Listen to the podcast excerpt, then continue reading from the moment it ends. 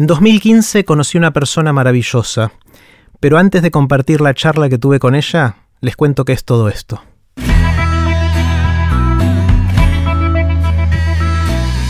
Esto es Aprender de Grandes, el podcast donde comparto lo que aprendo mientras intento aprender durante toda la vida y lo que converso con gente que admiro.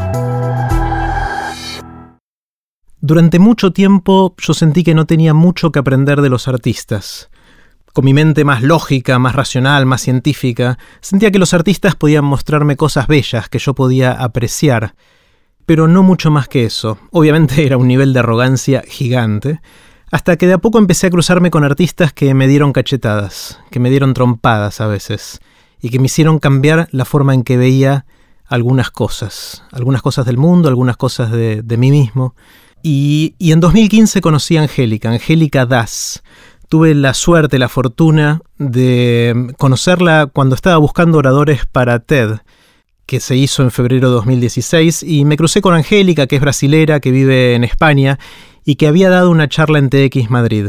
En su charla, Angélica mostraba, a través de su fotografía, ella fotógrafa, cómo el color de la piel humana puede ser visto de una manera totalmente distinta, o por lo menos distinta a como yo la veía antes. Dio su charla, Angélica, en, TED 2016, eh, y voy a poner el link a esa charla en aprenderdegrandes.com barra Angélica. Mírenla porque es imperdible, está en inglés con subtítulos en castellano. Y tuve el lujo de volver a encontrarme con Angélica, esta vez en Canadá, en junio de 2016, y de charlar con ella para aprender de grandes. Grabamos una conversación, un episodio, más corto que los de costumbre, pero igualmente poderoso. Si tienen ganas de pensar en qué es la raza, en qué son los colores de la piel, y en cómo alguien como Angélica puede mostrarnos otra manera de pensar en este tema, no se pierdan esta conversación. Los dejo con Angélica. Hola Angélica, ¿cómo Hola. estás?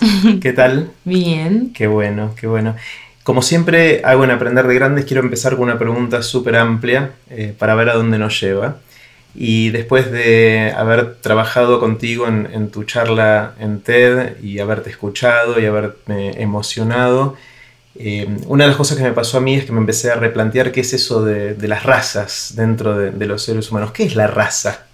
Bueno, eh, yo creo que para mí es... Um, es la única raza que es la humana, ¿no? Yo, esos conceptos como raza negra, raza blanca, son conceptos del siglo XVIII eh, que están obsoletos y que seguimos utilizándolo, ¿no? Raza es una y es humana. Y aunque yo intento probar eso de manera muy estética y visual, creo que hay otros que están intentando hacer lo mismo. Por ejemplo, en el ah, Museo Leonardo da Vinci de Milán, que es un museo de ciencias, en el departamento de genética, exactamente la exposición que habla sobre genética, enseñan, tiene una pieza de lo que es mi proyecto fotográfico, ¿no? Porque yo de una manera visual y ellos a través de la genética y la ciencia están intentando probar lo mismo, ¿no? Obviamente todos son únicos, cada uno es un individuo y a la vez todos estamos hechos de la misma matriz y del mismo material. Y hay pequeñas diferencias en nuestro ADN que nos hace ser únicos y diferentes. Y es lo mismo que pasa con las imágenes. Aunque todos tengan en el fondo la misma pose, la misma expresión, que se vea, que es lo que se ve en las fotos, que es uh, piel, ojos, cada uno con su color, en el fondo, en el fondo, yo creo que vamos paralelo en dos disciplinas diferentes buscando lo mismo, destruir el concepto de raza, ese del siglo XVIII, que es negra, blanca, amarilla, asiática, whatever. Eh, es súper interesante porque mm, seguramente estamos muchos, no sé si todos, pero muchos vamos a estar de acuerdo con lo que decís, pero en la realidad todavía no es así el mundo. Sigue habiendo un montón de discriminación basado en el color de la piel o en otras características. ¿Cómo lo, lo vivís vos? Yo, eh, la verdad, eh, lo veo en mi propia piel, obviamente, eh, en muchas historias personales. Veo eh, en muchas escuelas de las que yo visito que al final eh, me sorprendo con, con cómo los niños lo ven de una manera muy sencilla y muy cercana a lo que es el trabajo y como muchos o algunos de los adultos o de los profesores de su entorno son los que tienen que reencajar esta idea y que algunas veces parece que, que el, el, el, proyecto enseña a, a, a, los profesores y no a, a los alumnos, ¿no? Eh, yo siempre digo que en, en, en, en, mi propia piel yo vivo esto y yo no quiero pelear eh, y elegir un lado eh, de quien yo soy para luchar. Yo quiero que yo, aunque aparente físicamente por el color de la piel y el pelo aparente ser negra, yo estoy orgullosa de ser blanca, de tener eh, también el origen indígena y creo que los tres deberían ser tratados de, de, de la misma manera, ¿no? Eh, y, y, obviamente no es así, la realidad es completamente diferente, ¿no? Todas eh, estas, esos colores o estas supuestas antiguas clasificaciones de raza, cada uno car eh, carga, carrera un montón de etiquetas. Y, y, son esas etiquetas que deberíamos pensar, repensar y, y discutir, ¿no? Uh -huh. Para no tratar el otro eh, como, el otro. Para, para, los que no vieron todavía tu charla TED, que en realidad no quedan muchos porque la vieron tanta gente que... No, pero debe haber unos cuantos que nos están escuchando ahora que, que no la vieron todavía. Eh, voy a poner el link eh, en, en aprenderdegrandes.com para que la gente pueda, pueda verla. Pero para los que no vieron todavía, ¿cómo contarías de dónde venís? ¿Por qué esto es importante para vos? ¿Qué te pasó cuando crecías, cuando eras pequeña, que te llevó a, a pensar en estas cosas? Eh, yo siempre digo, yo nací en una familia muy colorida, ¿no? Una familia brasileña eh, con esta mezcla que es muy característica de Brasil, que es el indígena, el negro y el blanco, el de origen europeo, ¿no? Eh, y obviamente dentro de casa nos veíamos todos como iguales, aunque no nos pareciéramos físicamente y no tuviéramos el mismo color de la piel. Obviamente eso no pasaba fuera. Eh, fuera de casa, desde pequeña tuve que enfrentarme eh, a cómo los otros me veían, ¿no? Uh, aquí mi color era el color mm, de la mierda, eh, que eh, cuando llevaba a mi prima a una escuela que era bilingüe francesa, siempre pensaban que yo era la niñera o la empleada doméstica. Porque tu, tu prima es blanca. Exacto, exacto, porque mi prima no, no parece uh, conmigo, ¿no? mi padre es un hombre negro que fue adoptado por una familia blanca, entonces uh, obviamente dentro de casa obviamente somos iguales y teníamos esa relación de amor porque es lo que, es, es, lo que nos une, ¿no? pero fuera de casa eso siempre nos ha, siempre ha causado un, unos ciertos conflictos, como entrar en, en, el edificio de mi abuela y ser confundida con, una, con la doméstica y tener que utilizar el, el elevador de de, servicio, ¿no? que es algo que aún existe en Brasil, y las leyes, por ejemplo, que prohíben esa discriminación de los ascensores son muy recientes. ¿sabe? La última que regularizó todo, toda esa discriminación literalmente en el ascensor es 2001. Entonces, ¿sabe? parece que son historias que están resueltas. Eh, Brasil tiene en general esta imagen de paraíso eh, multicolorido, multicultural, multiétnico, pero la realidad es completamente diferente, ¿no?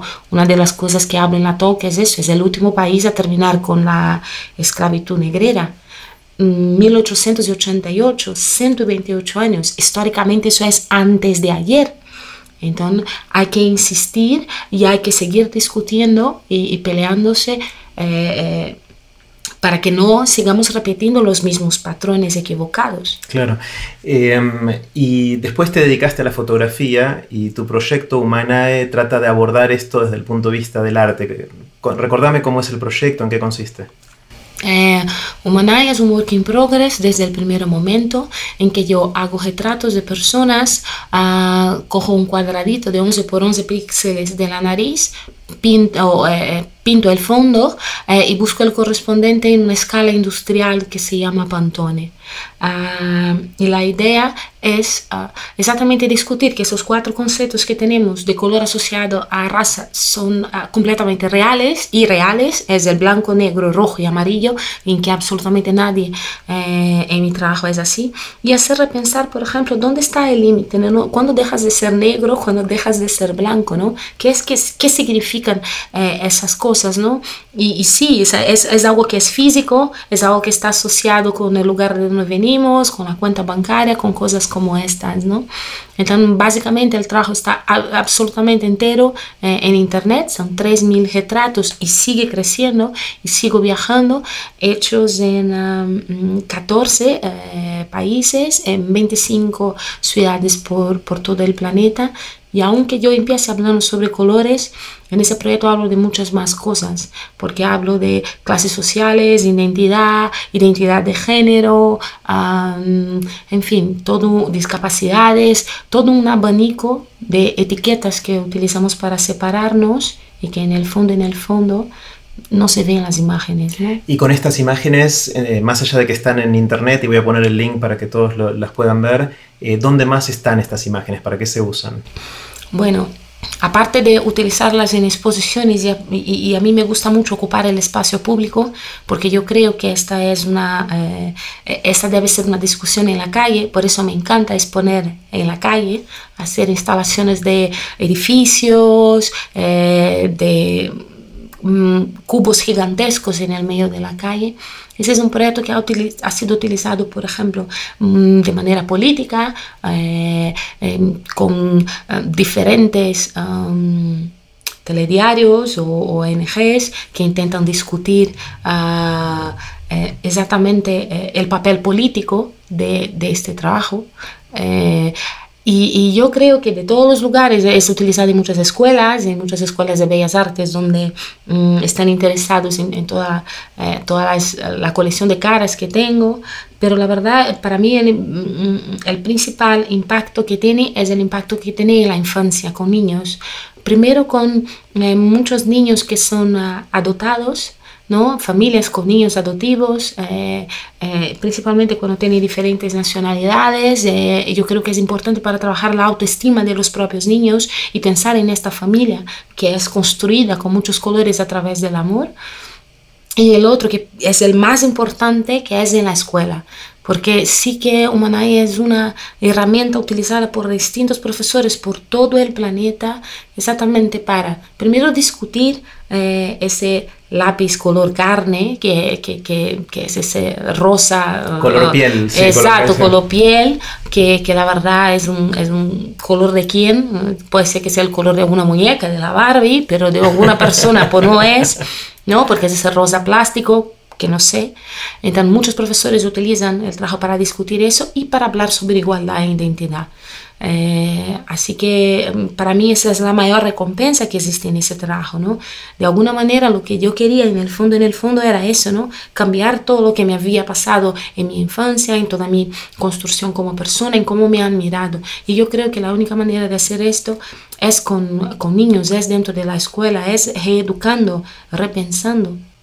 Cuando tenés la gente que viene a sacarse fotos, em, le sacas entonces este retrato que se ve del pecho para arriba, sin ropa y dejas el fondo blanco, después le recortás, como decías antes, eh, de la nariz un 11 píxeles por 11 píxeles y, buscas el color pantone para después colorear el fondo y de esta manera armar este mosaico de tantos colores. ¿Cómo es el proceso cuando alguien viene a sacarse la foto? ¿Cómo interactúas con ellos? ¿Qué pasa ahí?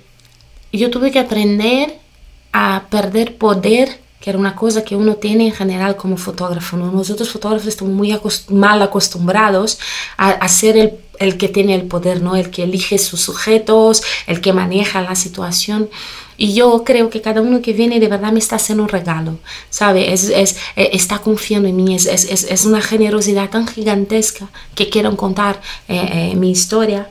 Entonces, eh, todos son voluntarios. Para mí es una sorpresa quien viene. La gente sabe que yo estoy haciendo fotos por internet o, o porque en algún lugar eh, ha leído o, o, sigue el trabajo, ¿no? Y, les recibo de una manera muy agradecida uh, y siempre hablamos, ¿no? Y siempre pregunto cuál, cuál es la razón por qué has venido, ¿no? ¿Cuál es tu motivación? Y también es una parte muy bonita porque descubro eh, cuán conectada estoy con la idea de mucha gente, ¿no? Entonces, ah, aunque la primera capa sean las imágenes, lo que yo colecciono al final no son retratos, son historias. Y son esas historias que, que las guardo y que siempre digo que para mí es como hacer una terapia. Cada foto es una terapia exactamente por eso, porque yo tengo mi momento con cada uno, o sea, intercambiamos, nos curamos cuando tenemos dolores, ¿no? Eh, y hay algunos que no, que no tienen dolores y que vienen porque quieren participar, porque la verdad quieren contribuir para que esa historia siga eh, cada vez más y más, más grande y que llegue a más y más gente. ¿Querés contarme alguna, alguna de esas historias que te contaron? Eh, tengo muchas, fue muy curioso y ya ha pasado más de una vez de eh, transexuales y transgéneros que han entrado preguntando si yo había hecho alguno. Eh, y, sí, la primera vez yo he dicho no lo sé, no pregunto, pero después con el tiempo fui descubriendo que mm, venían y, creían que este lugar de aceptación era Manay, era ese espacio donde eh, uno podía hacer eh, absolutamente lo que es de una manera extremadamente cómoda, ¿no? Esa es una historia bonita. Eh, me ha pasado, por ejemplo, con una señora, porque al final hasta los que participamos juzgamos, ¿no? Hubo una vez una señora que vino con toda su familia, porque dijo que no había, que no, no había ninguna, eh, ningún rostro ah, judío en mis fotos. Y yo he dicho, sí que hay muchos. Eh, y he tenido muchas conversaciones sobre eso. ¿no? Y ha pasado lo mismo con judíos y con musulmanes. Y, y, ambos están, eh, pero obviamente no se identifica. también es una de las claves del proyecto. ¿no? Gente agradeciendo porque ah, quiere hablar sobre esa familia que tienen, que mi madre es de tal país, mi padre es de tal país, yo tengo tal y tal historia. Se ha pasado hace muy poco tiempo a un chico que era griego, pero que también tenía turcos en la familia y que en teoría era como esos, esos, esos, dos opuestos, pero que él estaba hecho exactamente eh, eh, de, esas dos cosas que están opuestas eh, y él estaba muy orgulloso de esto y quería estar en el trabajo con estas, ah, con esos dos sangres, ¿no? bueno, bueno, después te tocó dar la charla en, en, TED, que recorrimos un camino juntos, que para mí por lo menos fue muy enriquecedor. ¿Qué sentiste cuando estabas parada ahí en el círculo rojo y hablándole a toda esa gente? ¿Qué sentías?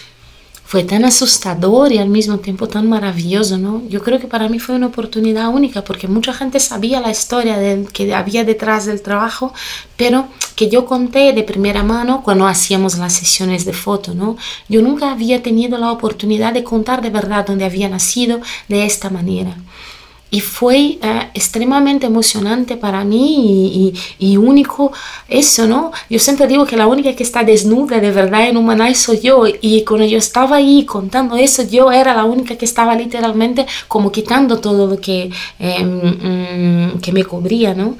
Entonces para mí fue, o mirar y, Dios mío, cuánta gente... Eh, pero voy a enfrentar a esto, ¿no? Porque sí que soy muy introvertida, pero creo que el trabajo eh, eh, pide esto, pide que yo literalmente mm, me esfuerce para romper cualquier tipo de introversión o vergüenza para llevar ese mensaje a más y más gente. Y fue increíble la experiencia del TED.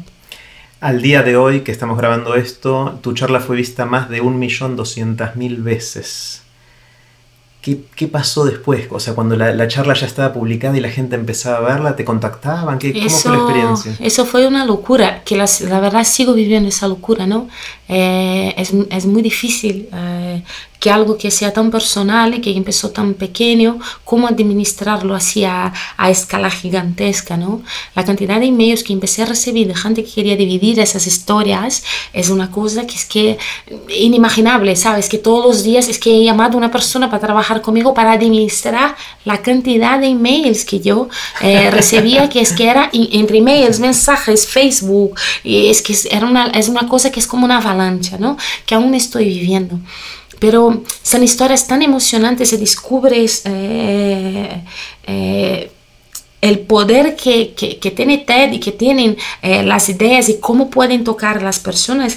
Uno de los, mm, de los mensajes que, he recibido es de una persona que, ah, que dice que fue creada dentro de, de, todas las ideas del Ku Klux Klan en su familia que fue obligada a abusar, maltratar de los otros porque su familia creía que esta era la manera, que hace tiempo que ella cree que no debería ser de esta manera y que el trabajo es como, eh, que humana es como echar una luz a lo que ella imaginaba que debería ser mismo el mundo, ¿no? Y que se ve la igualdad a través del trabajo. Y miras cosas como esas, recibe eso. Yo estoy, soy ahora una especialista en llorar detrás del ordenador, ¿sabes? es que parezco una loca sola en casa leyendo las cosas y llorando. Bueno, primero lloramos los que vemos tu charla. Entonces, así que tenés que llorar vos también. No, no, si no sería injusto que lloremos solo nosotros viendo, viendo tu charla. ¿A dónde va esto, Angélica? ¿Cómo sigue? Si te imaginas de acá a 5 o a 10 años, ¿Qué va a pasar? Eso es una cosa que estoy planteando, ¿no? Porque una de las cosas que pasa es que yo recibo tantos emails.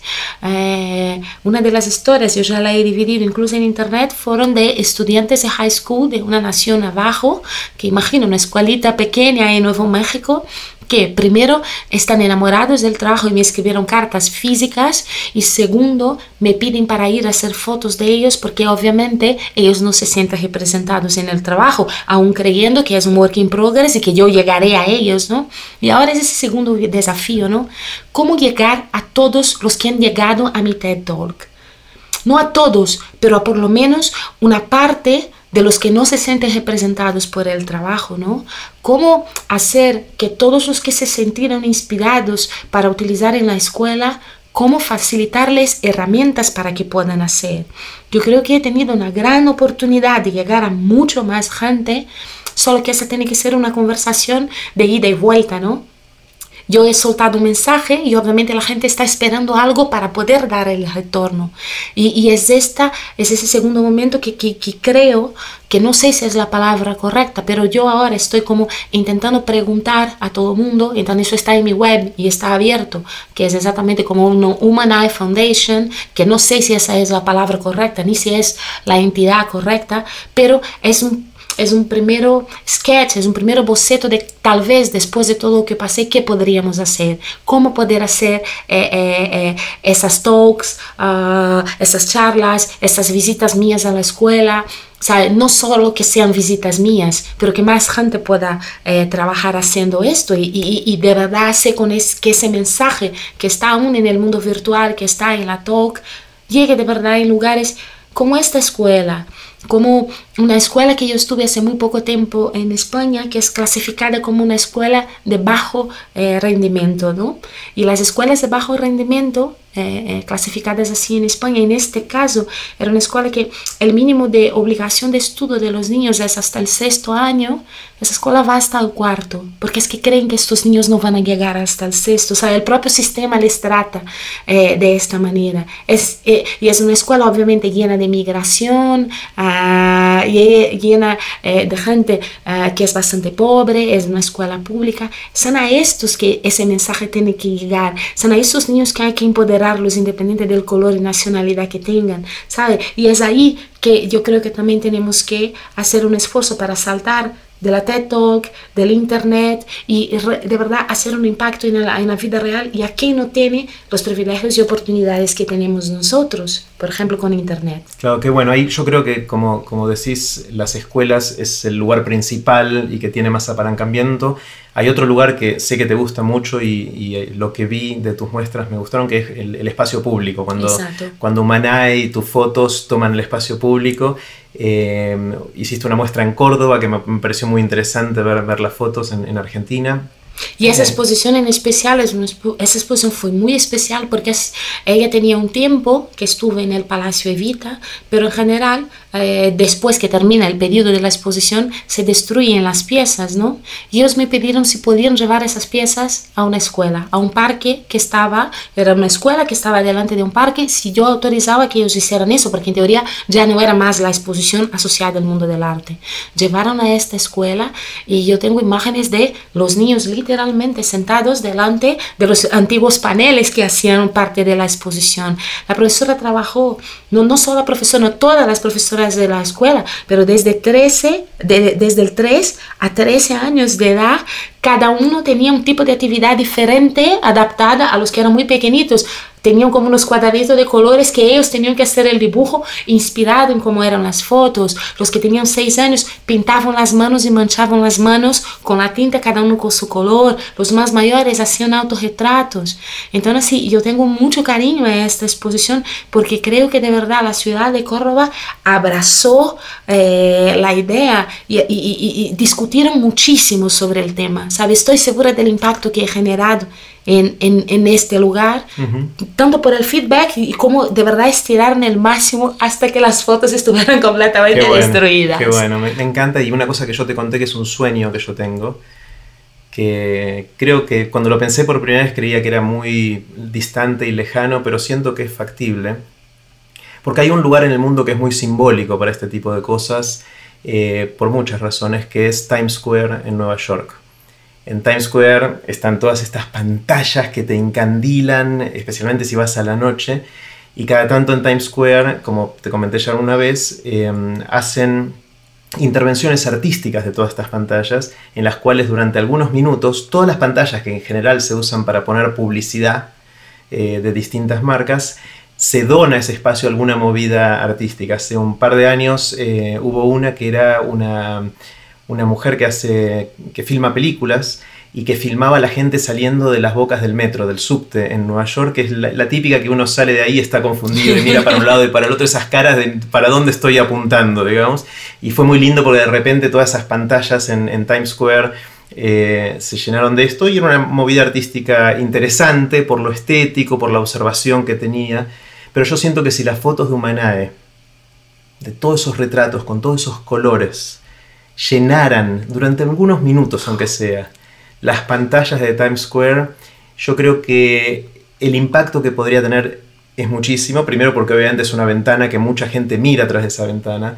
Pero siento también que Estados Unidos es un país donde, a pesar de que avanzaron en un montón de cosas, este tema está tan atrás como en, un montón de otros lugares del mundo. Y de hecho Sí. se han visto retrocesos últimamente. Con lo cual siento que mi sueño sería eso, sería ver, ver tus fotos en Times Square. Me- o sea, sueño con el día de llegar ahí, darme vuelta y ver todas esas fotos. ahí. me apunta este sueño y la verdad yo he escuchado de un amigo hace muy poco tiempo eh, que Humanae es un trabajo que sería muy necesario hace 20 años, ¿no? Para intentar preparar la gente y educarlo, bueno, para lo que está pasando ahora.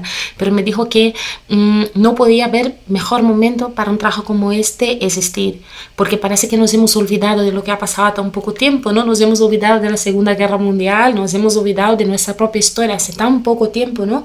Y ahí ves eh, el Brexit, ayer ah, ha ganado la, la derecha en, eh, en España, todo eso que va pasando en Europa, ¿no? Eh, el propio Trump en, en, Estados Unidos, ¿no? Y como Nueva York y el propio Times Square tiene como este concepto de marco cero del mundo, ¿no? En plan de eh, eh, la capital del, del, planeta, ¿no? Ese lugar, de, yo creo que sería un lugar ideal, porque de verdad creo que nunca hemos necesitado discutir tanto, por lo menos en mis 35, 37 años de vida, discutir tanto eso como ahora. Es increíble como parece que nos hemos olvidado por completo nuestro pasado, nuestra historia, de dónde hemos venido y, estamos en un momento que estamos todo el tiempo mirando el otro como el otro, ¿sabe? Como el enemigo, el que viene a quitarnos cosas, ¿no?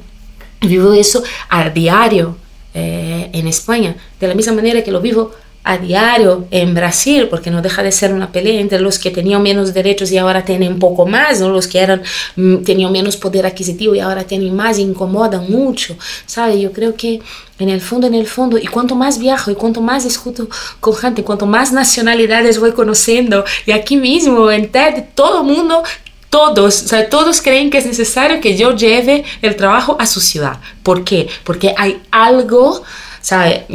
Has, estado en Israel, has estado en Taiwán, hay, y todos me cuentan una historia de por qué debería llevar un trabajo que habla sobre igualdad a, a, a estas ciudades, ¿no? Que es algo que al mismo tiempo me alegra, pero me asusta. No es algo que pasa solo en mi mundo, mi ciudad, es una enfermedad planetaria. Uh -huh. Creo que estamos pasando por un momento que, que, que, hay que ir a este lugar cero del mundo, a este Times Square, y enseñar ese mensaje. Eh, que espero que sea un susurro que acabe, acabe funcionando no como un grito, Porque si muchos de nosotros susurramos el mismo mensaje, puede ser que empiece alto, alto, alto, y cada vez más alto y se transforme en un grito, ¿no? Así que si alguien de los que nos está escuchando ahora sabe cómo llegar a los que manejan todas esas pantallas en Times Square que nos avisen, eh, porque estaría buenísimo que, las fotos de Humanae, de Angélica Das, estén ahí. Te hago una última pregunta, Angélica, muy cortita, que me gusta hacerle a, la gente con la que converso, y es, si alguien te despertara a las 3 de la mañana, te sacudiera y te preguntara, ¿de qué trabajas? ¿Qué dirías? Es una cosa que yo estaba pensando, que estuve pensando hace... Mm, principalmente después del TED, ¿no? Porque yo tenía antes la, la, idea clara de que yo era fotógrafa, porque fue la profesión que he elegido, ¿no? Y hasta discutía cuando la gente decía que yo era artista, y yo siempre decía, no, artistas fueron otros que me han dado esta etiqueta, necesito otros para que me evalúen, me, me, me, avalen como artista, ¿no? Yo elegí ser fotógrafa, pero yo creo que elegí otra cosa a través de la fotografía, que es ser una activista. Activista. Y, y, y, y ahora yo me siento tal vez más activista que fotógrafa. Yo creo que la fotografía es una herramienta para mí. Yo he encontrado una herramienta que es fantástica, pero creo que ya soy más que fotógrafa, que Humanay es un proyecto mucho más que fotográfico y, y no sé, soy un mix de, de, de, varias cosas, ¿no? Fotógrafa, educadora, profesora, pero yo creo que en el fondo, en el fondo, lo que soy es activista. No sé si eso es una profesión. No importa, no tiene por Pero qué serlo. Es la que, es la que últimamente eh, me siento. Angélica, muchísimas gracias. Como siempre, un placer. Gracias. Y así terminó la conversación que tuvimos con Angélica Das. Pueden ver los links de cosas relevantes de este episodio en aprenderdegrandes.com barra Angélica. Recuerden que pueden suscribirse para no perderse ningún episodio de Aprender de Grandes en aprenderdegrandes.com. Los espero en el próximo episodio de Aprender de Grandes, cuando les cuente lo que aprendo en mis intentos por seguir aprendiendo durante toda la vida y en las conversaciones que tengo con gente que admiro. Chao.